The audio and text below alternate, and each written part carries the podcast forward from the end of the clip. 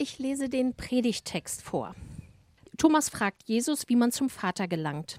Jesus sagt zu ihm, Ich bin der Weg und die Wahrheit und das Leben. Niemand kommt zum Vater, es sei denn durch mich. Wenn ihr mich erkannt habt, werdet ihr auch meinen Vater erkennen. Von jetzt an kennt ihr ihn. Ihr habt ihn gesehen.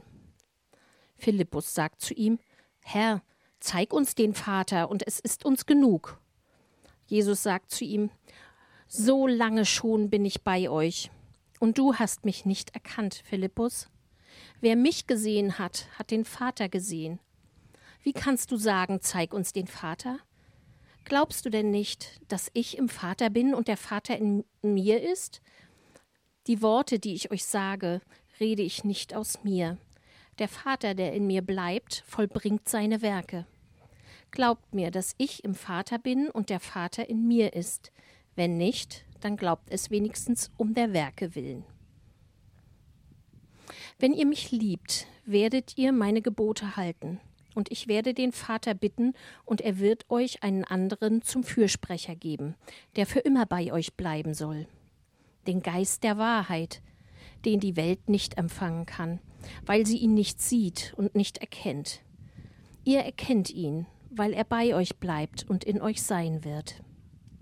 Der Fürsprecher aber, der Heilige Geist, den der Vater in meinem Namen senden wird, er wird euch alles lehren und euch an alles erinnern, was ich euch gesagt habe. Wenn er aber kommt, der Geist der Wahrheit, wird er euch in der ganzen Wahrheit leiten. Denn er wird nicht aus sich selbst reden, sondern was er hören wird, wird er reden, und was kommen wird, wird er euch kundtun. Er wird mich verherrlichen, denn aus dem meinen wird er empfangen und euch kundtun. Alles, was der Vater hat, ist mein. Darum habe ich gesagt, dass er aus dem meinen empfängt und euch kundtun wird. Ihr Lieben, Marit hat es gerade schon gesagt, wir feiern heute Trinitatis. Das heißt so viel wie Dreieinigkeit. Dreieinigkeit das ist so, wie Gott sich selbst vorstellt. Und ehrlich gesagt ist Dreieinigkeit auch gar nicht so ein einfaches Konzept oder es ist etwas, was geheimnisvoll ist, vielleicht eine Art Mysterium. Und dem wollen wir heute so ein bisschen nachspüren. Ich hoffe, dass ich euch vielleicht helfen kann, das ein bisschen verständlicher zu kriegen, was das ist, wie Gott drei Personen sein kann und doch ein Wesen, eine Gottheit. Darum geht's. Und es gibt so ganz verschiedene Bilder, die wir dafür nutzen können, um das irgendwie hm, anschaulich zu machen. Bilder haben natürlich so auch ihre Grenzen, aber eins, was ich ganz gut finde, ähm, hat mit meinem Lieblingshimmelskörper mit der Sonne zu tun. Ähm, die Sonne repräsentiert da im Bild so Gott den Vater, die Quelle von, vom Licht. Die Strahlen, die von der Sonne ausgehen und Licht auf die Erde bringen, äh, das ist in dem Fall symbolisiert das Jesus, der vom Vater ausgeht und gesandt ist in die Welt, Licht zu bringen. Und äh, die Sonne bringt uns nicht nur Licht, sondern auch Wärmestrahlung. Und das ist ja so eine Art Effekt, den wir merken. Also gerade heute kann man es echt gut merken, dass in der Sonne einem warm wird. Und in dem Bild wäre das dann der Heilige Geist. Und irgendwie gehört das ja alles zusammen. Es ist alles auch Teil von der Sonne. Und so kann es ein Bild sein oder versucht es zu verdeutlichen, dass Gott auch ein Wesen hat und sich auf drei verschiedene Arten und Weisen zeigt oder offenbart. In dem Bild kommt ein bisschen zu kurz, dass die drei Personen der Trinität auch eigenständig sind. Also Licht, Strahlen und Wärme ist ja, also das Bild hat seine Grenzen, will ich damit sagen. Äh, und noch ein anderes Bild, was ich, äh, was mir begegnet ist für diese Dreieinheit Gottes, ist das Bild vom Tanz. Und das fand ich irgendwie auch ganz cool. So, Weiß nicht, ob ihr schon mal auf einem Tanzball wart oder einen gesehen habt. Also, wenn da ein Paar tanzt, sie machen ähnliche Bewegungen, nicht genau das gleiche, weil sonst würden sie ja irgendwie gegeneinander stoßen. Aber äh, es ist eine Einheit in dem, was man tut. Und es sieht einfach schön aus, wenn Leute tanzen.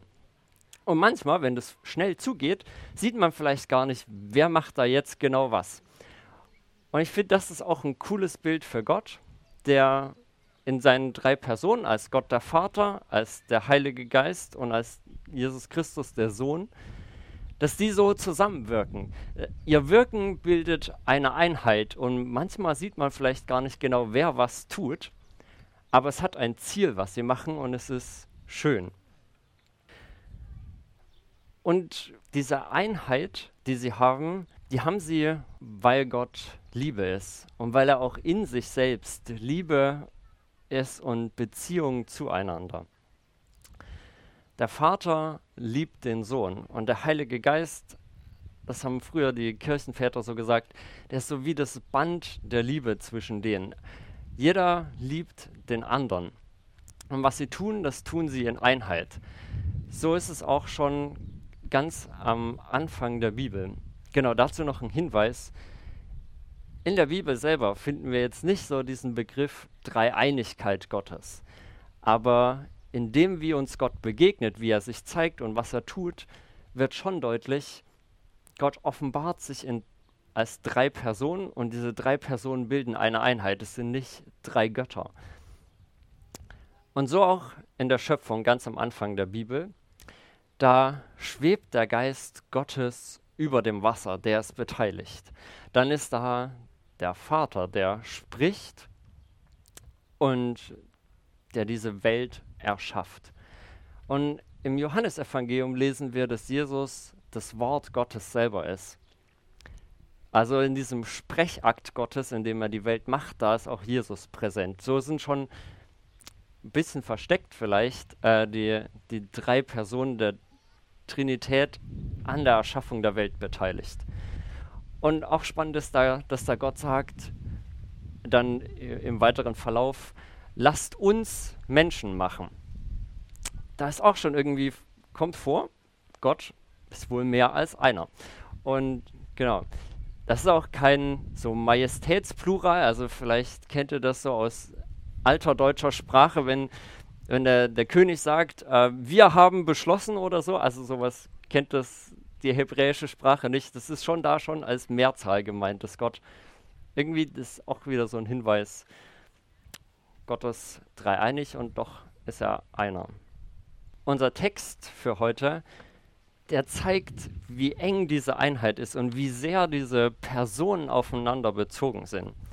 Das fängt an mit der Verbindung zwischen dem Vater und zwischen Jesus. Jesus, der gefragt wird, wie man zum Vater kommt, der sagt dann, ich bin der Weg, die Wahrheit und das Leben und niemand kommt zum Vater, es sei denn durch mich. Da wird schon deutlich, dieser Weg zu Gott, zum Vater, der geht nur über Jesus. Aber es geht sogar noch darüber hinaus. Jesus sagt weiter, wenn ihr mich erkannt habt, werdet ihr auch meinen Vater erkennen. Von jetzt an erkennt ihr ihn, ihr habt ihn gesehen. Philippus sagt zu ihm, Herr, zeig uns den Vater und es ist uns genug. Jesus sagt zu ihm, so lange schon bin ich bei euch und du hast mich nicht erkannt, Philippus. Wer mich gesehen hat, hat den Vater gesehen. Wie kannst du da sagen, zeig uns den Vater? Glaubst du denn nicht, dass ich im Vater bin und der Vater in mir ist? Die Worte, die ich euch sage, die rede ich nicht aus mir. Der Vater, der in mir bleibt, vollbringt seine Werke. Glaubt mir, dass ich im Vater bin und der Vater in mir ist. Wenn nicht, dann glaubt wenigstens um der Werke willen. Was Jesus hier sagt, ist, dass er eine ganz spezielle Einheit mit dem Vater hat. Er zeigt den Vater. Dass wir Gott, den Vater, kennen können und wissen, wie er ist, das haben wir einerseits im Alten Testament zu verdanken und andererseits Jesus, der uns zeigt, wie Gott ist. der das sichtbar macht, der das erfahrbar macht in der Welt. Und Jesus, der tut nur das, was ihm vom Vater angewiesen wird, und er sagt das, was der Vater ihm sagt. Die haben so eine krass enge Verbindung und die verweisen auf sich gegenseitig. Jesus, der sagt zu seinen Jüngern und zu denen, die seine Botschaft hören, schaut, so ist der Vater und glaubt an den Vater. Und der Vater sagt bei der Taufe von Jesus, das ist mein geliebter Sohn und sein Tun, das gefällt mir gut. Und an die Jünger gerichtet sagt Gott, auf den hört. Also die verweisen so auf sich gegenseitig. Das in der Trinität, die sind nicht auf sich selbst bedacht, da ist niemand egoistisch oder eigensinnig, sondern die sind im besten Sinne des Wortes selbstlos und verweisen auf die anderen und sagen, schau, wie herrlich der andere ist. Auch das tut hier Jesus, der seinen Vater verherrlicht und sichtbar macht. Und dann geht es weiter. Denn Jesus in dem Teil oder in dem Text, den wir für heute haben, da bereitet Jesus seine Jünger darauf vor, äh, dass er diese Welt verlässt, dass er sterben wird und dann auch in den Himmel auffährt. Also das, woher wir gerade im Kirchenjahr auch kommen. Und er kündigt seinen Jünger an, dass der Heilige Geist gesandt wird. Da sagt er, und ich werde den Vater bitten, und er wird euch einen anderen zum Fürsprecher geben, der immer bei euch bleiben soll, den Geist der Wahrheit, den die Welt nicht empfangen kann, weil sie ihn nicht sieht und nicht erkennt. Ihr erkennt ihn, weil er bei euch bleibt und in euch sein wird. Ich werde euch nicht als Weisen zurücklassen, ich komme zu euch. Da sagt Jesus, ich werde den Vater bitten. Also es ist auch wieder dieses Geschehen zwischen Jesus und dem Vater. Und der Vater wird ein Fürsprecher, ein Beistand, ein Ratgeber, äh, was fällt mir noch ein, ein Tröster äh, schenken. Also das Wort, was da steht, ist sehr reichhaltig. Ähm, so jemanden wird der Vater senden und der wird ein Beistand, ein Fürsprecher für die Jünger sein, wenn Jesus nicht mehr da ist. Und über den Heiligen Geist ist gesagt, dass er der Geist der Wahrheit ist. Das werden wir später gleich noch hören, was das bedeutet. Aber hier sagt Jesus auch, dass der Heilige Geist in uns bleiben wird und bei uns sein wird.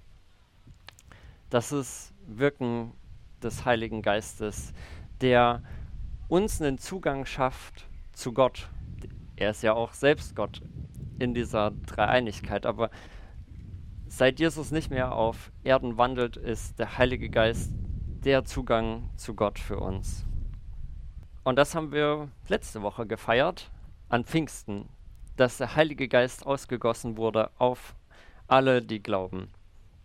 Dass Gott ihnen so in dieser Form nahe kommt.